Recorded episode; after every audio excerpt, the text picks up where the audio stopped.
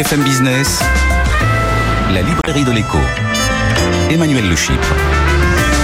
Bienvenue dans la librairie de l'écho, l'émission de BFM Business qui vous offre chaque semaine le meilleur de la littérature économique. Alors c'est une émission un peu spéciale. Nous sommes à Aix-en-Provence. Les rencontres euh, du cercle des économistes, bah, c'est pas compliqué, se concentrent ici euh, ce week-end. Euh, allez, tout ce que l'économie française compte de patrons d'économistes, de responsables politiques. Et donc vous pensez bien qu'on en a profité pour faire notre marché. Nous avons profité de la présence euh, d'auteurs importants ici pour vous proposer cette librairie euh, exceptionnelle. Nous accueillerons dans la deuxième partie euh, de l'émission Philippe Chalmin, le coordinateur du rapport Cyclope sur les matières premières, et Hippolyte Dalbis pour explorer toute la problématique des pénuries de main-d'œuvre. Main-d'œuvre matières premières avec Philippe Chalmin, main-d'œuvre, euh, non, pénurie de matières premières avec Philippe Chalmin, pénurie de main-d'œuvre avec Hippolyte Dalby, c'est notamment la problématique de l'emploi des seniors. Mais tout de suite, on retrouve nos deux premiers invités. « 2022 aura été dans beaucoup de domaines une année de rupture. Alors, dans quel univers financier nous projette le retour de l'inflation et la hausse des taux d'intérêt? Comment les banques vont-elles s'adapter? Réponse avec vous, Olivier Klein. Vous êtes directeur général du groupe Bred et vous publiez Crise et mutation, petite leçon bancaire aux éditions Erol. Et puis, est-ce que 2022 restera comme une année de rupture pour l'économie française? Peut-elle encore enrayer la spirale du déclin? Réponse avec vous, euh, Christian euh, Saint-Étienne. Euh, vous êtes économiste, vous publiez avec Philippe Ancel La France, déclin ou renaissance chez Economica. Alors, je commence avec vous, Christian Saint-Étienne, et allez, je vais commencer par une petite taquinerie. Je suis allé retrouver le, titre de tous les livres que vous avez publiés depuis allez, j'allais dire 30 ans, alors je vous en cite quelques-uns. 1995, le combat de la France, deux points de la décomposition au renouveau. 2008, euh, la France est-elle en faillite? 2012, l'incohérence française.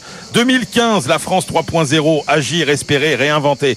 2016, vous écrivez, euh, vous sortez un livre qui s'appelle Relever la France. Et donc aujourd'hui, aujourd'hui, France déclin ou renaissance. Christian Saint-Étienne, est-ce que vous y croyez encore au sursaut, au redressement de la France? Écoutez, euh, c'est presque la chronique des occasions manquées depuis 30 ans. Absolument. Parce que la France, euh, presque la chronique des occasions manquées depuis 30 ans. Absolument. Parce que la France euh, a un potentiel phénoménal. Ça rappelle un peu le mot du général de Gaulle à propos du Brésil. Euh, il avait dit à 50 ans, le Brésil a un grand avenir devant lui, il l'aura pendant longtemps. Et donc la France a un potentiel phénoménal qu'elle ne réalise pas. Quand euh, vous êtes ici à Aix-en-Provence, si vous allez à côté à Marseille, si vous vous déplacez sur la totalité du territoire français et que vous imaginez que notre pays soit gouverné sans, le côté autoritaire, mais par le gouvernement de Singapour ou par euh, des, gouvernements qui euh, euh, appliquent la raison à l'action gouvernementale, la France devrait être à 4% de croissance. Il n'y a aucune raison que le, petit caillou suisse ait un niveau de vie 50% supérieur au nôtre. Alors, c'est ça le message en fait que vous délivrez. Vous dites finalement, il n'y a pas un pays qui gâche plus ses chances que la France. Exactement. C'est-à-dire que, très objectivement, alors d'abord lister, euh, nos atouts, c'est quoi? Alors les atouts, c'est d'abord un territoire euh, extraordinaire et surtout phénoménalement bien situé sur le plan géostratégique. Nous sommes à la rencontre des, mers et des océans qui ont compté pendant longtemps, mais euh, beaucoup de richesses se déploient sur le Pacifique. Un peu moins, le basculement vers le Pacifique est un peu moins fort que ce qu'on imaginait il y a 15 ans parce que l'Atlantique résiste, mais euh, d'une certaine façon, euh, le, potentiel scientifique qu'on n'a pas développé suffisamment, avec un effort de recherche et développement euh, qui est insuffisant, beaucoup plus faible qu'au temps du général de Gaulle. On a un système éducatif qui fonctionnait bien, on l'a laissé partir à la dérive.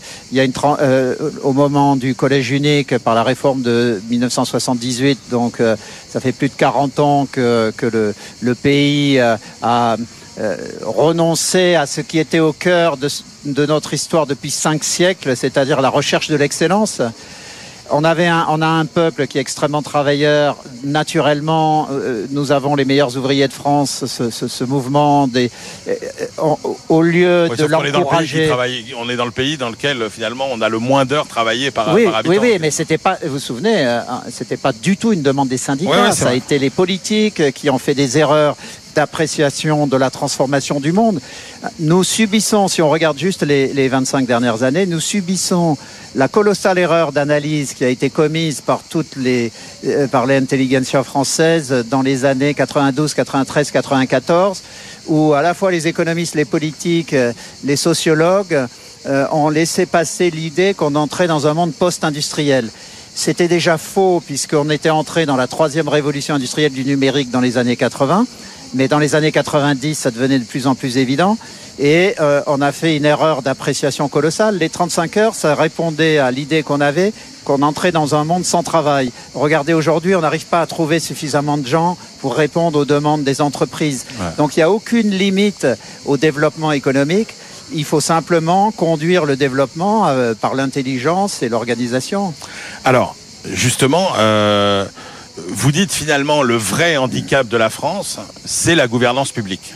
Alors, bon, je, j'espère que vous me gardez jusqu'à la fin de l'émission. Je pense qu'il y a deux problèmes majeurs. C'est euh, l'effondrement de l'intelligence publique. On a un État euh, extrêmement lourd, sans aucune vision. Donc, euh, il faudrait l'alléger lui donner, et le transformer en État stratège. Et l'autre point qui me semble important, pour ça que c'est peut-être ma dernière minute sur BFM TV, mais je pense que les journalistes font pas plus et pas mieux que ça en dehors Mais de cette émission. ouais, mais là, pour le coup, je pense, que, remarquable. je pense que vous nous prêtez beaucoup plus de pouvoir que nous n'en avons Non vraiment. mais, non, mais souvent, souvent la classe médiatique commente les, les faits et gestes des politiques et au lieu de commenter les grands choix stratégiques, et euh, contrairement à la presse anglo-saxonne, donc je, je pense que à la fois sur le plan politique et sur le plan euh, médiatique, on a euh, une déficience majeure. Et si on rajoute à cela que euh, les, les maîtres, le niveau des maîtres dans les écoles primaires a fortement baissé, euh, je vais encore me faire plein d'amis.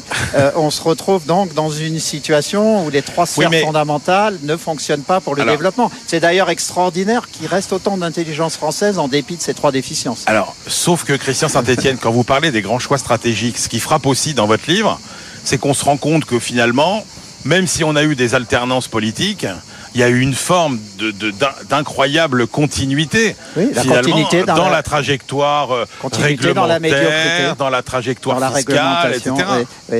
Et euh, euh, je pense que euh, en, en lien avec euh, ce qui, les, les mauvais choix des années 90 qui conduisent à la désindustrialisation massive que nous subissons, euh, je pense qu'à BFM Business, tous tous les auditeurs, téléspectateurs savent que la France est le pays qui s'est le plus désindustrialisé Ouais. dans les 20 dernières années.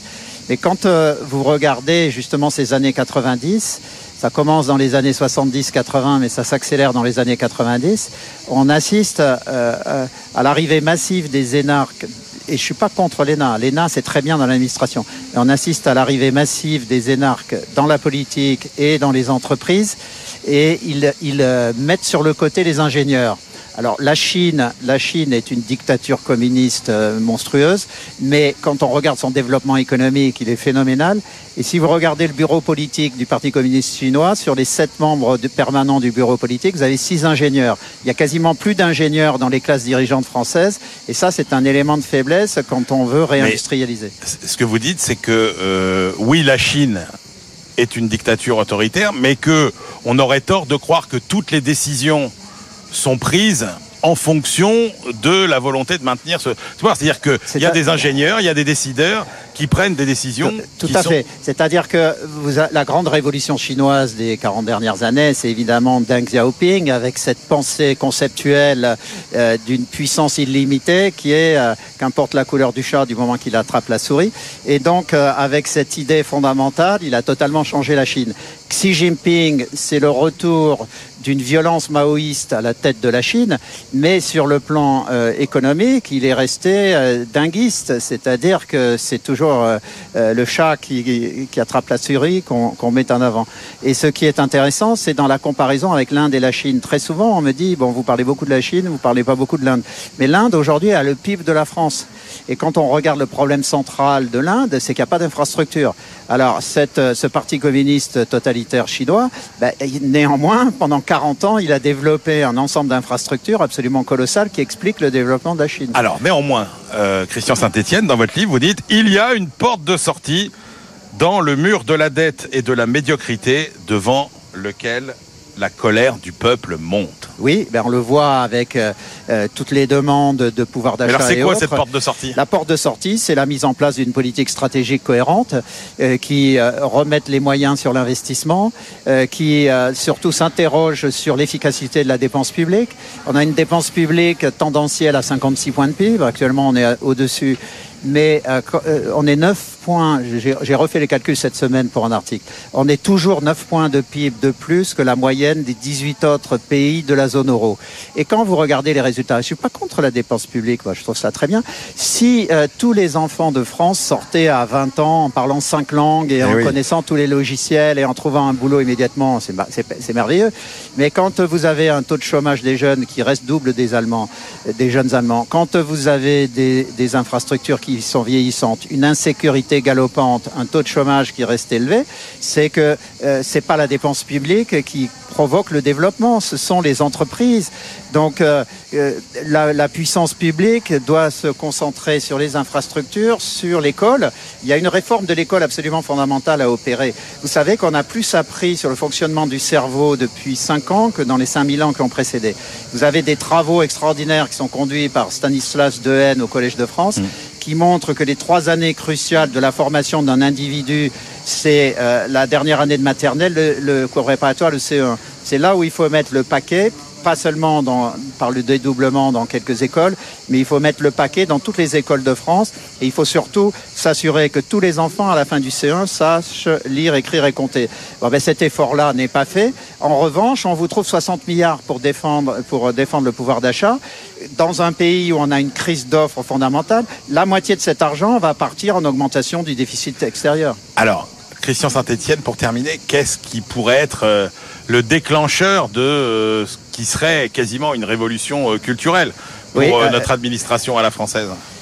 est-ce que c'est est-ce que c'est parce qu'un jour on n'aura plus les moyens que le FMI sera à nos portes comme il a été aux portes de Londres à la fin des années 70 Donc si je crains que vous ayez raison, que vous n'ayez raison, mais si on en arrive là, ça sera la fin de l'échec de 40 années de, de, de débilité publique néanmoins, euh, on peut imaginer un autre déclencheur, c'est-à-dire la mise en place d'une politique stratégique de réindustrialisation, une vraie réforme de l'école et un effort colossal de euh, développement de l'innovation en allant très au-delà de ce qui est à juste titre fait actuellement sur les startups, mais qui, grâce au fonds d'investissement des, banques, permettrait de d'accélérer le développement des PME et des ETI. Il faut, il faut qu'on double le nombre d'ETI françaises. Si on, en fait, pour moi, euh, doubler le nombre des ETI françaises devrait être l'axe cardinal de toute la politique publique. Parce que ça résout quand même énormément de problèmes. Ça, résout énormément de problèmes. Si vous doublez le nombre d'ETI, vous avez plus de déficit extérieur et vous avez un, un, taux de chômage qui est divisé par deux. Et donc les banques ont un rôle central à jouer dans ce domaine avec l'appui de l'État. Ça, vous devriez faire. Hein. oh là là, vous devriez être journaliste hein. aussi, Christian Saint-Etienne, parce qu'effectivement, euh, on parlait des ruptures de tendance qui, euh, qui nous attendent, qui nous guettent, et donc, eh, Olivier Klein, euh, s'il y a bien un secteur dont on nous a promis quand même euh, des ruptures successives. C'est bien le secteur euh, de l'industrie bancaire. Vous citez dans votre livre le fameux rapport Nora Mink où on nous dit oh là là la banque ça va être la sidérurgie des années 2000 et la banque finalement l'usager, honnêtement, il n'a pas l'impression que ça a changé tant que ça. Est-ce que l'industrie de la banque, c'est il faut que tout change pour que rien ne change? Je pense plus profondément que, en réalité, vaut mieux, il faut mieux penser les mutations et les crises et que très souvent on les pense pas bien, ce qui veut dire qu'on n'anticipe pas parce qu'on n'a pas de pensée. En réalité, toutes les mutations, les crises économico-sociétales, je ne parle pas de l'éruption d'une pandémie ou de la guerre, Hmm. mais les crises économico-sociétales sont des moments de passage, en règle générale, d'un mode de régulation qui marchait bien, avec de la croissance, des gains de productivité, avec des, des moteurs de l'économie qui tournent bien, à un autre. Pourquoi? Parce qu'à un moment donné, il y a un mode de régulation de l'économie qui s'effrite et qui, dont l'efficacité s'affaiblit au bout de 30 ans, 40 ans. Et souvent, il y a des révolutions technologiques. Ces révolutions technologiques vont apporter euh, de nouveaux modes de production, de nouveaux modes de consommation, des nouvelles normes de consommation, des nouvelles normes salariales et retrouver pendant 30-40 ans euh, une nouvelle croissance Alors- avec la productivité. Mais pendant le temps où ça Eh oui. change, là il y a la crise. Mais la crise, elle peut durer 10 ans. Et donc la disruption, comme certains ont à la bouche en permanence pour dire il faut tout disrupter, c'est une façon, à mon avis, une La disruption, vous dites, il y a pas, euh, on se couche pas le soir et on se réveille pas le lendemain dans un monde nouveau. Et pas- non. Et dans la banque, là où, pour revenir à la banque, certains ont fait des erreurs. Pourquoi? Parce qu'ils ont pensé tout d'un coup qu'avec la révolution euh, euh, nomi- euh, numérique, ouais, on allait tout à coup euh, tout changer, qu'il n'y avait plus besoin d'agences, qu'il n'y avait plus besoin de gens qui travaillent dans les agences, des conseillers, etc. Mais c'était ne pas comprendre le métier. Pourquoi? Parce que tout simplement, il faut réfléchir à l'essence même de son métier et voir pourquoi il est utile. Et quand on réfléchit correctement à cela, on est capable d'anticiper un minimum, quitte à faire du tâtonnement pour y aller, hein, avoir une vision sur là où il faut aller. Ça prend un peu de temps, mais c'est socialement acceptable. Il faut l'expliquer, le démontrer, emmener les gens, et on le réussit. Et la réalité, c'est pourquoi les banques aujourd'hui, la plupart des banques, sont-elles encore là? Alors qu'on nous disait qu'on allait être disrupté Ouais. par des Ouais. fintechs, par euh, des néobanques, etc. Pourquoi les banques sont encore là alors que les néobanques, il n'y a pas une seule, pas une seule qui gagne de l'argent en Europe? Parce que tout simplement les banques ont fait l'analyse, ou la plupart des banques ont fait leur analyse de ce qui était essentiel dans ce qu'ils faisaient. Et d'un côté, il y a le transactionnel, ça, on le numérise, on le digitalise. Tout ce qui n'est pas en réalité euh, nécessaire d'avoir de la valeur ajoutée humaine et qui est répétitif, on le digitalise. Et tout ce qui est au contraire nécessaire pour apporter de la valeur ajoutée au client, on le renforce. Et c'est ce que euh, modestement mais on a alors, fait dans, ça, à la ça veut dire quoi? Parce que bon, on voit bien les, les griefs qui sont montés au fil des années euh, euh, au- au- à, à l'encontre des banques. Alors, j'ai là notamment une, et je pense pas que Christian Saint-Etienne me dira le contraire. C'était cette idée que quand une entreprise, une PME euh, allait, allait, allait voir un, un banquier pour demander un crédit, etc., vous n'a- vous n'aviez plus en face dans les agences un décideur. Il fallait que ça remonte à, à plusieurs niveaux de Ben, ça décision dépend des banques. etc. Et, euh, et que finalement tout ça été très déshumanisé. Est-ce que la technologie remet de, de l'humain et de la personnalisation dans le rapport entre la banque et son client? Pas systématiquement, il faut le vouloir. Et donc, ce qu'on a essayé de faire, nous, précisément, c'est de se servir de la technologie pour sortir tout ce qui était transactionnel des agences, parce que ça n'a pas d'intérêt pour personne. C'est beaucoup plus pratique pour les gens de le faire depuis chez eux, au bureau, n'importe quand, n'importe quelle heure du jour et de la nuit. Mais en revanche, cette même technologie nous a permis de libérer du temps dans nos agences pour que nos équipes de conseillers augmentent leur valeur ajoutée et le temps disponible pour chaque client, y compris pour les entreprises. Et on leur donne beaucoup plus de responsabilités naturellement pour qu'ils sachent décider face aux clients au plus près du terrain. Mais ça, ça fait toute la différence. Et ça fait la différence après dans euh, le, le chiffre d'affaires. Alors, cette révolution euh, technologique, vous avez dû la, la mener dans la quasi-totalité du temps euh, dans un univers financier très particulier, euh, celui de la déflation, celui des taux d'intérêt nuls, celui des courbes de taux d'intérêt plates, c'est-à-dire que la différence entre les taux courts et les taux longs euh, qui en général bah, vous permettaient aux banques de vous rémunérer, bah, finalement euh, ça n'existait pas.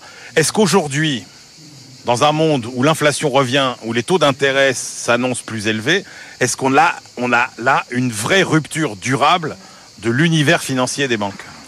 Alors d'abord, c'est tout à fait vrai que pendant euh, 20 ans, on a vécu un rétrécissement de l'écart entre les taux longs et les taux courts, et tout ça se rapprochant vers zéro, et c'était pas bon pour les comptes de résultats bancaires.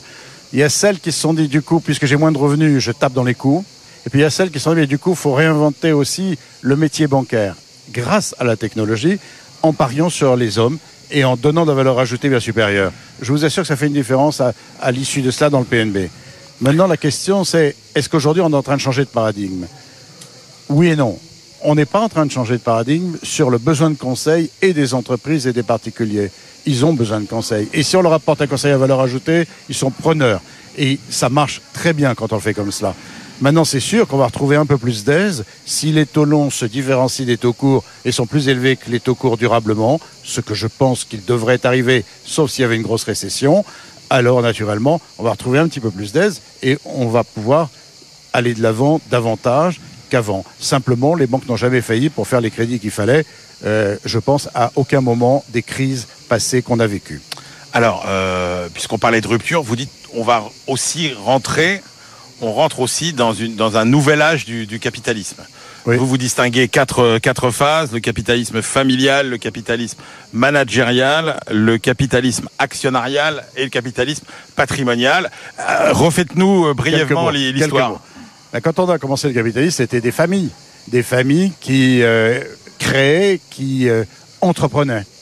Et tant que c'était des familles, ça se passait, euh, alors vis-à-vis du travail, de façon plus ou moins euh, facile, mais ça se développait comme cela.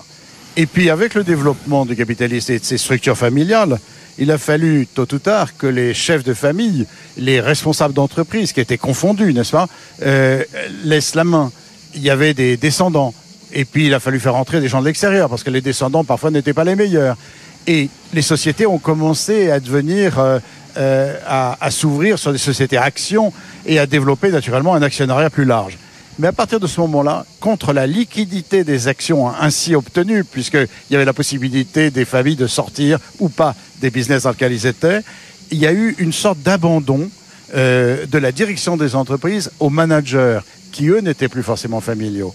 Et pendant, euh, disons, allez, des années 50 euh, aux années 80, on a eu le développement du capitalisme managérial avec souvent des très bons managers, mais qui parfois répondaient davantage à leurs besoins de puissance et de grandeur personnelle que à l'intérêt des actionnaires qu'ils avaient un peu oubliés. Et d'ailleurs, on retrace très bien financièrement le fait que ce n'était pas des années extraordinaires pour les détenteurs d'actions.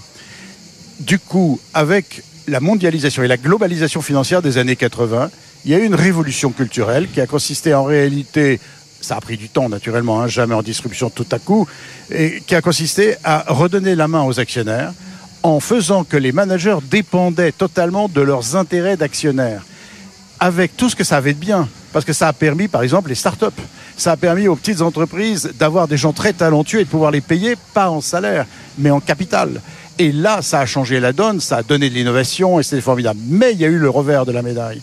C'est que trop souvent, les dirigeants ont été totalement alignés sur les intérêts des actionnaires, pas assez sur celui de la survie de l'entreprise et de son développement euh, soutenable. Et de ce fait, on a eu des dérives capitalistiques dans ce capitalisme que j'appelle actionnarial, Ouais. qui parfois on appelle financier, et des dérives qu'on a bien vues et, et dont euh, l'explosion s'est faite en 2007.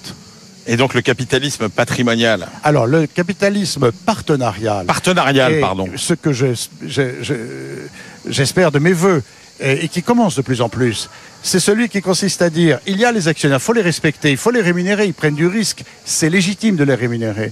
Mais il n'y a pas que dans l'intérêt autour de l'entreprise. Il y a les salariés qui, pour une part, prennent des risques dans l'entreprise. De travailler dans une entreprise, c'est aussi un risque.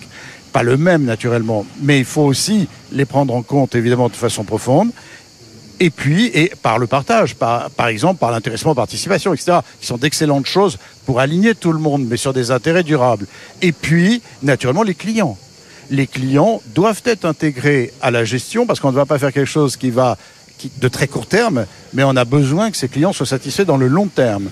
Donc, il faut les intégrer. Alors, évidemment, les banques coopératives, à ce titre-là, ou les banques mutualistes, ont leurs actionnaires qui sont leurs clients sociétaires et qui représentent leur qui sont représentés au conseil d'administration. Mais c'est une forme parmi d'autres, il n'y a pas que celle-là.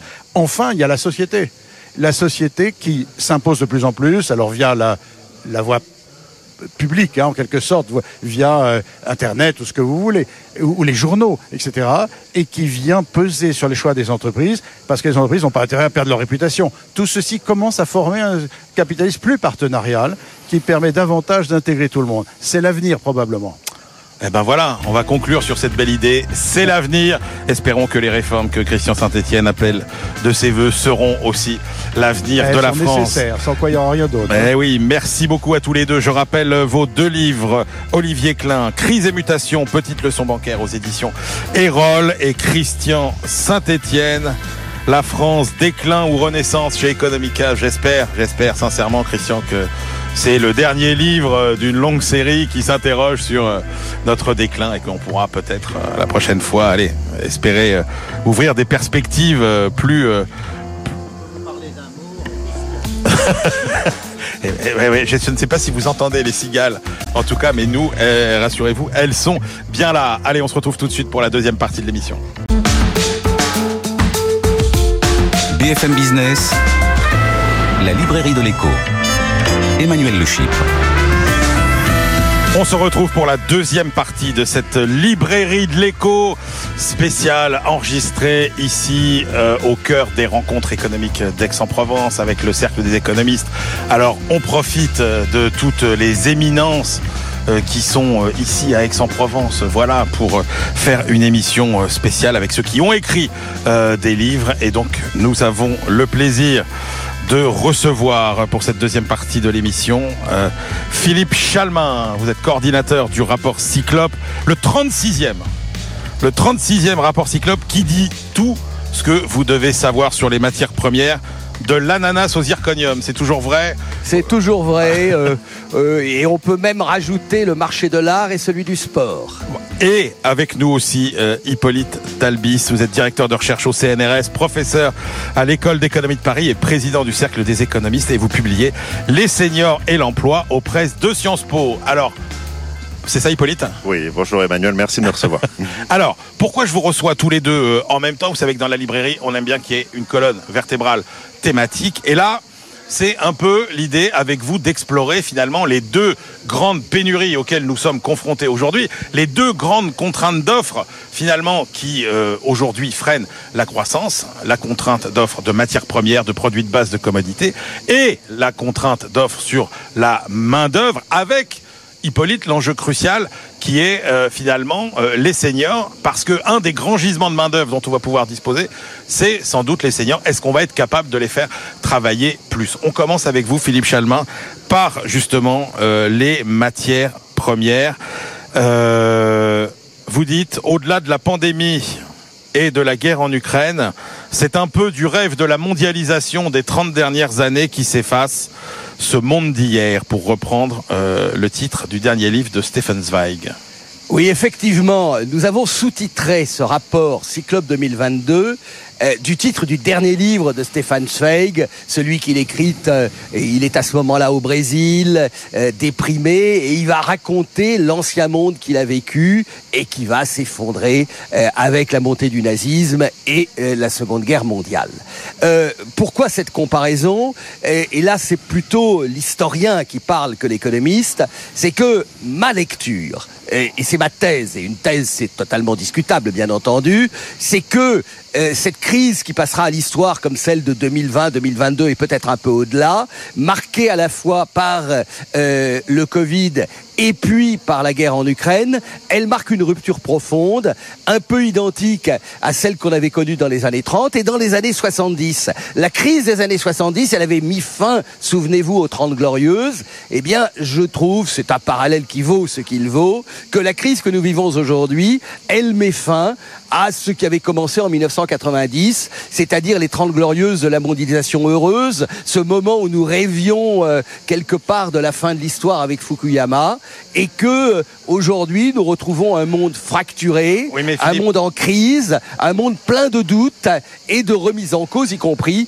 euh, des politiques économiques. Oui, mais Philippe, moi j'ai en tête aussi ce que disent les économistes sur ce qu'on appelle les super cycles des matières premières, c'est-à-dire qu'en gros, si j'ai bien retenu les leçons que vous m'avez prodigué euh, il y a quelques années. Euh, oui, il y avait... Euh, déjà, moi, l'idée force que j'avais retenue, c'était en gros, c'est l'offre qui fait les prix des matières premières et pas la demande. Et donc, ce sont les cycles d'investissement euh, dans euh, la production de matières premières qui, qui font les prix. Or, tous les 10 ans, 12 ans, on assiste effectivement à des cycles où eh bien, euh, les prix sont élevés, on investit massivement jusqu'à ce que finalement l'offre soit trop abondante, les prix s'écroulent, on n'investit plus, jusqu'à ce qu'on se rende compte qu'on n'en a pas assez. Et, et, ça, est-ce que c'est un super cycle comme ça ou, vous, ou, c'est beaucoup plus que ça? C'est beaucoup plus que ça. Le super cycle, à la limite, je déteste, je hais cette expression de super cycle qui n'a aucun sens. Il y a effectivement bah, ça arrive tous les 10-15 ans quand même. Euh, il y a des cycles sur les marchés de matières premières. Nous avions euh, connu effectivement dans les années 70 une forte tension sur pratiquement l'ensemble des marchés.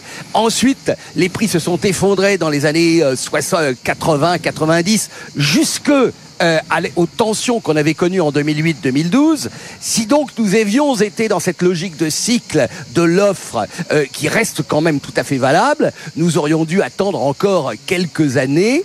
Simplement, là, nous avons une crise économique et je dirais même une crise morale, géopolitique totalement différente.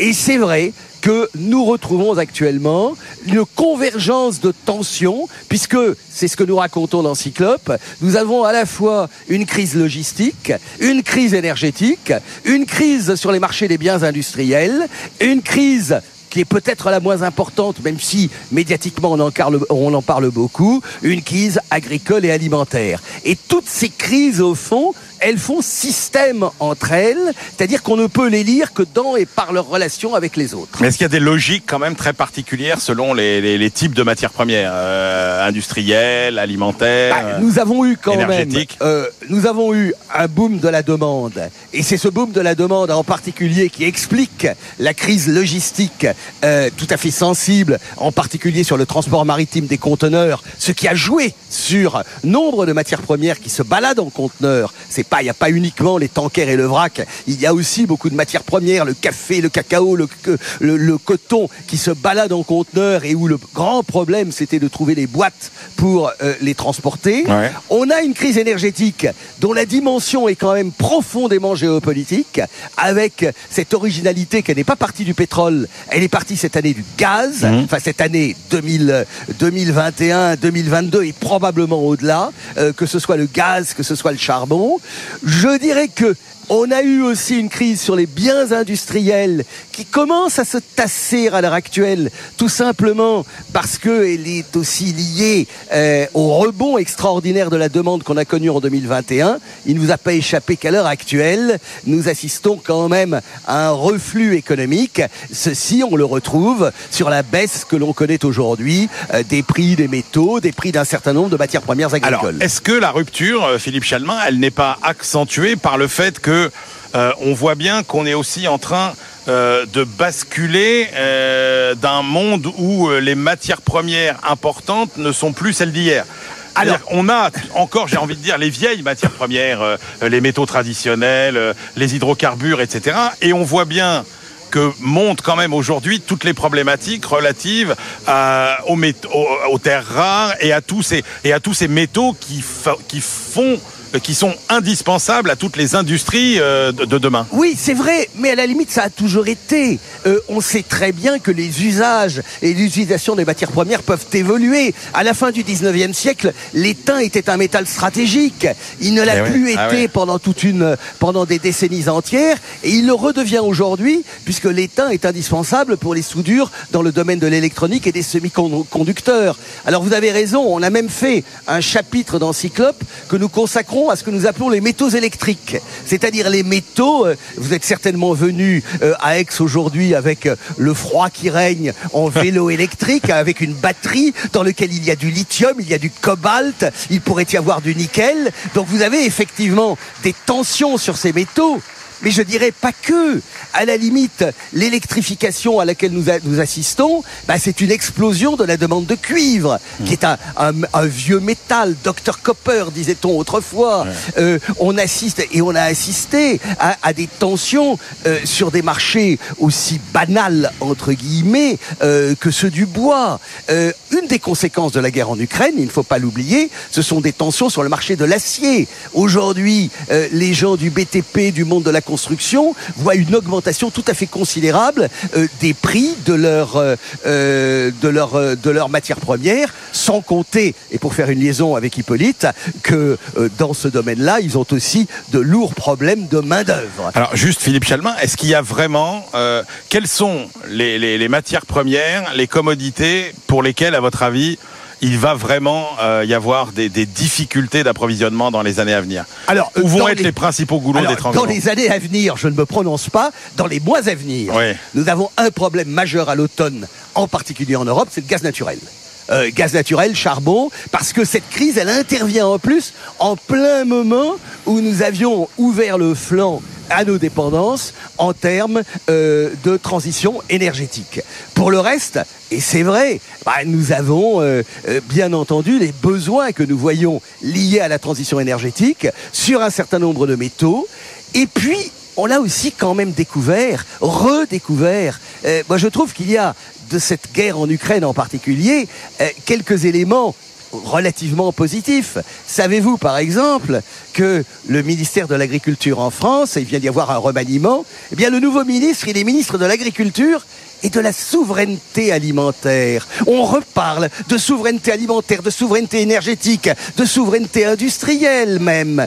Et donc, on est en train de se rendre compte, notamment dans le champ alimentaire, c'est bien de parler du lithium, c'est bien de Ouais. parler du cobalt, mais le défi majeur du 21e siècle, ça va rester de nourrir les hommes. Et il faut se rappeler, alors oui, il y a une crise alimentaire, elle n'est pas directement liée, elle est plus liée aux achats de la Chine qu'à la guerre en Ukraine. Mais ça nous rappelle cruellement qu'il y a dans ce monde de 7,5 milliards d'êtres humains, un milliard d'êtres humains qui souffrent de pauvreté alimentaire. Et ça, c'est quand même quelque chose d'important. Et la crise aujourd'hui, elle se traduit par une augmentation des prix à l'importation pour de très nombreux pays, et donc par des craintes euh, de, euh, de manifestations, euh, d'émeutes, non point de la faim, mais de la pauvreté. Alors, pénurie euh, de matières premières, de produits alimentaires, pénurie de main-d'œuvre aussi, euh, Hippolyte euh, d'Albis. Et effectivement, quand on se dit, bah, finalement, dans ce monde où la main, où, trois entreprises sur quatre ont des difficultés de recrutement, où la main-d'œuvre semble s'évaporer, on se dit, bah, il y a un réservoir, il y a un gisement euh, d'emplois absolument considérable. C'est le travail des seniors. Est-ce que il faut absolument euh, faire travailler davantage euh, les plus âgés en France, Hippolyte d'Albis. Alors euh, oui, quoi, ça dépend ce qu'on veut. Mais si on veut être euh, euh, riche, si on veut créer des richesses, si on veut pouvoir financer la protection sociale, si on veut pouvoir financer la transition énergétique, si on veut pouvoir financer l'hôpital, l'éducation, etc., etc. Parce que les priorités, elles s'accumulent. Hein. Je veux dire, tout le monde, tout le monde a, besoin de beaucoup d'argent. Donc on dit qu'il faudrait de la sobriété. Moi, je veux bien. Mais si on veut financer tout ça et toutes ces, ces- toutes ces transitions, eh ben, il est nécessaire d'avoir des gens qui travaillent. Alors- en fait, l'économie, de ce point de vue, c'est très simple. Vous, voyez, vous prenez une, une population, vous prenez la part des gens qui travaillent dans cette population, et vous avez un très bon indicateur de la richesse de votre économie. Vous voyez, à pays comparable, ça marche très bien. Alors, mais, comme- alors justement, mais euh, la France, euh, pour le coup, euh, se caractérise par le très faible taux euh, d'activité de, de ces plus de, de 55 ans. Voilà, Euh, ce- a- a- déjà, déjà, est-ce qu'on peut expliquer pourquoi? C'est quoi le, le- problème français? Le, le- le- vous avez raison. Donc les travailleurs se- seniors, ce sont les 55, euh, soix- 64 ans. Voilà, c'est la, c'est la dernière décennie en fait euh, sur le marché du travail. Et euh, en effet, la France, c'est un petit peu les derniers de la classe.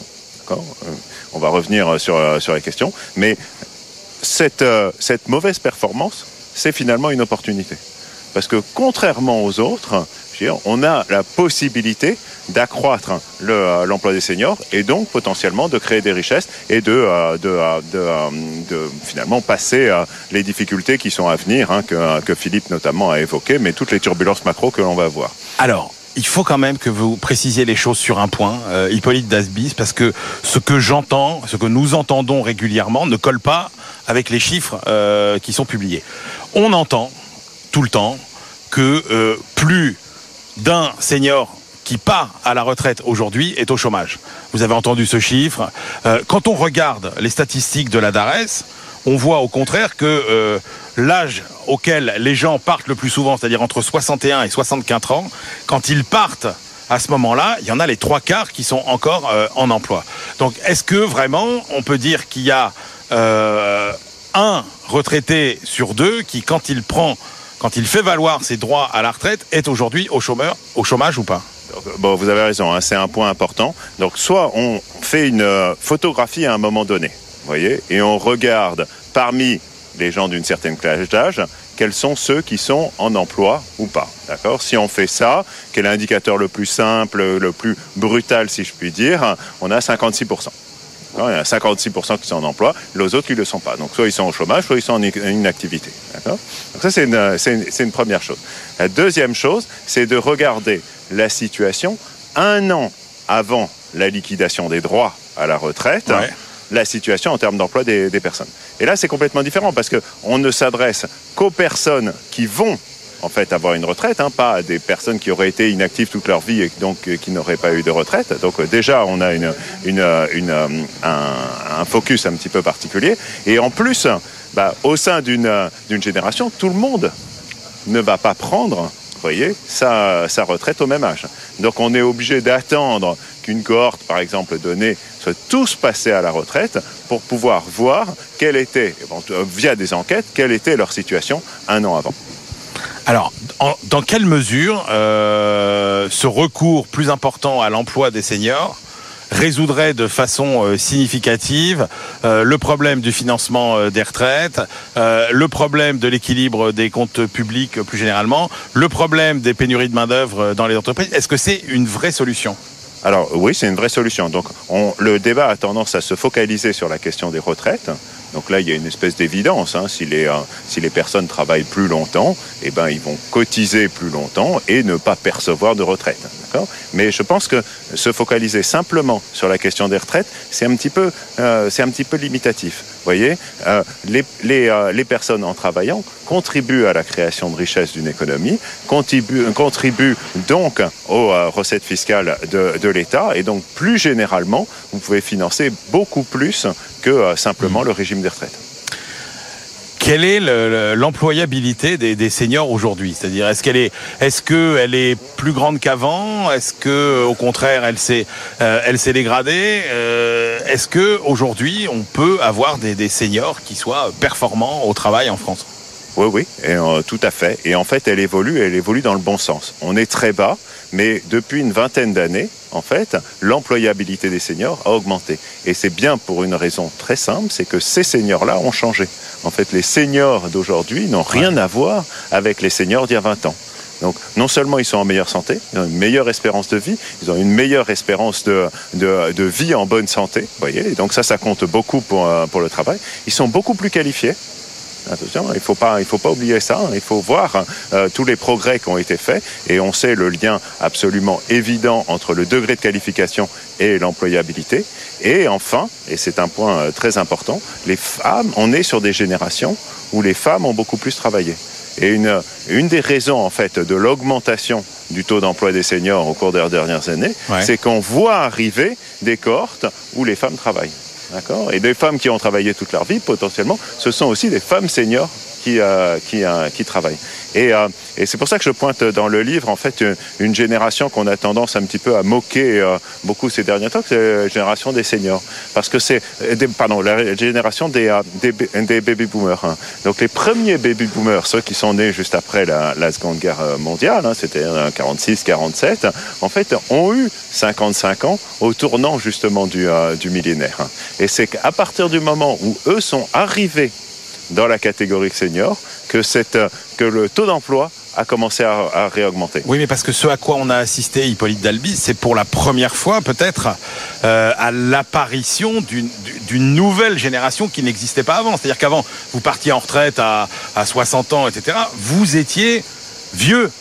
Vous étiez vieux. Alors que là, ce qui est nouveau, c'est vraiment cette génération des 60-75 ans qui est en bonne santé, euh, qui euh, finalement a quand même euh, des, moyens. Et ça, c'est vraiment une génération qui n'existait pas avant. Oui, tout à fait, mais c'est mais même plus que ça, c'est aussi sociologiquement, c'est une génération qui a révolutionné beaucoup de choses. Vous voyez, en, en 68, elle a révolutionné la famille, elle a révolutionné la sexualité. Lorsqu'elle est arrivée aux âges des travailleurs seniors, ils ont aussi en partie initié cette révolution qui est celle du travail des seniors. Est-ce que la principale révolution à, à faire, Hippolyte Dalby, ça n'est pas celle de, euh, euh, de la réinvention complète de la, du parcours de fin de carrière Non, mais Euh, tout à fait.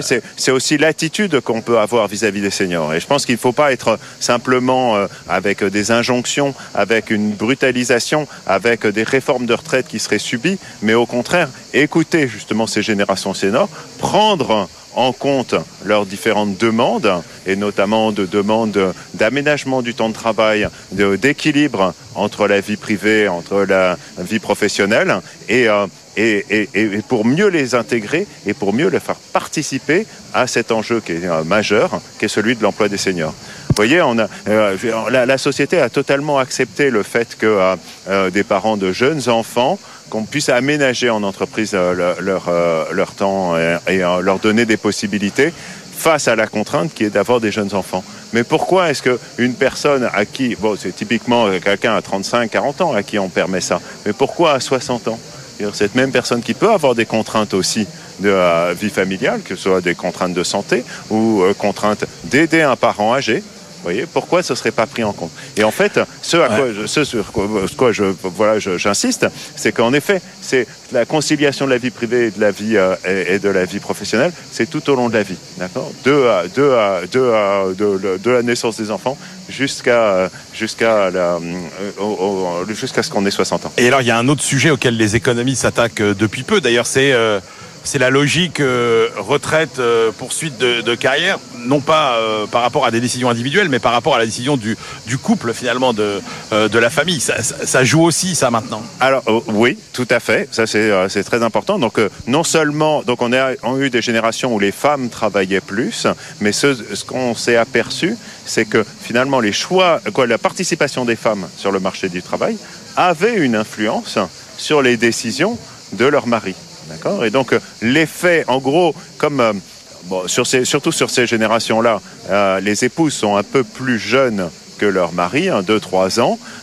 Si elles partent à la retraite, l'âge auquel elles partent à la retraite conduit à repousser finalement l'âge auquel le mari part à la retraite. Monsieur n'a pas envie de partir tout seul à la retraite, il part avec sa femme. Le fait d'avoir une femme qui travaille fait qu'il va repousser euh, la- la- son, son âge de retraite. Donc il y a un effet entraînant et c'est pour ça que certaines études pointent le fait que le, la- la- le travail des femmes qu'on, euh, participe à 60% de l'augmentation euh, du, euh, du taux d'emploi des seniors. Est-ce que le principal enjeu, Hippolyte Dalby, c'est le Cercle des économistes a publié des travaux récents euh, en ce sens? Est-ce que le principal enjeu, c'est quand même pas finalement la, la formation? Est-ce que les entreprises n'ont pas trop souvent euh, l'idée que bah, à partir de 45 ans, ça sert plus à rien de former euh, euh, Non, le- mais- les salariés Et, et est-ce que c'est pas sur vraiment euh, la formation qu'il faut mettre le paquet si on veut que cette génération travaille davantage? Non, mais c'est évident. Donc, il faut que les, les gens soient formés. Il faut qu'ils aient des possibilités de se former. Mais il ne faut pas se mentir non plus. Vous voyez, une personne qui a, qui a quitté le système solaire à 14 ans et qui n'a eu aucune formation digne de son nom pendant toute sa carrière, c'est pas à 55 ans qu'elle va euh, acquérir des nouvelles compétences. Donc, euh, je dire, cet enjeu, c'est vraiment un enjeu de long terme et c'est de prise en compte de l'ensemble du parcours pro- professionnel pendant lequel les personnes euh, s'adaptent, s'adaptent notamment à l'obsolescence des connaissances et se forment, qui est, euh, nécessaire. Et ce qui se fait euh, très naturellement hein, dans les pays scandinaves, c'est vraiment ça, c'est cette attitude-là. hein. Et donc, toute ma vie, je me forme. Et donc, c'est pour ça que lorsque j'arrive à 60 ans, je continue à pouvoir avoir des compétences qui sont valorisables sur le marché du travail. Dernière question, Hippolyte Dalbise. Euh, quel est l'état d'esprit des seniors euh, leur rapport au travail C'est-à-dire, est-ce qu'ils ont vraiment envie de continuer euh, à travailler euh, au-delà de, de 60 ans ou bien ils ont vraiment une aspiration à ne, plus, ne plus travailler? Je trouve que vraiment pour répondre à cette question, justement, il faut dire qu'il n'y a pas, il y a pas les seniors, c'est pas juste une catégorie, c'est pas une seule personne.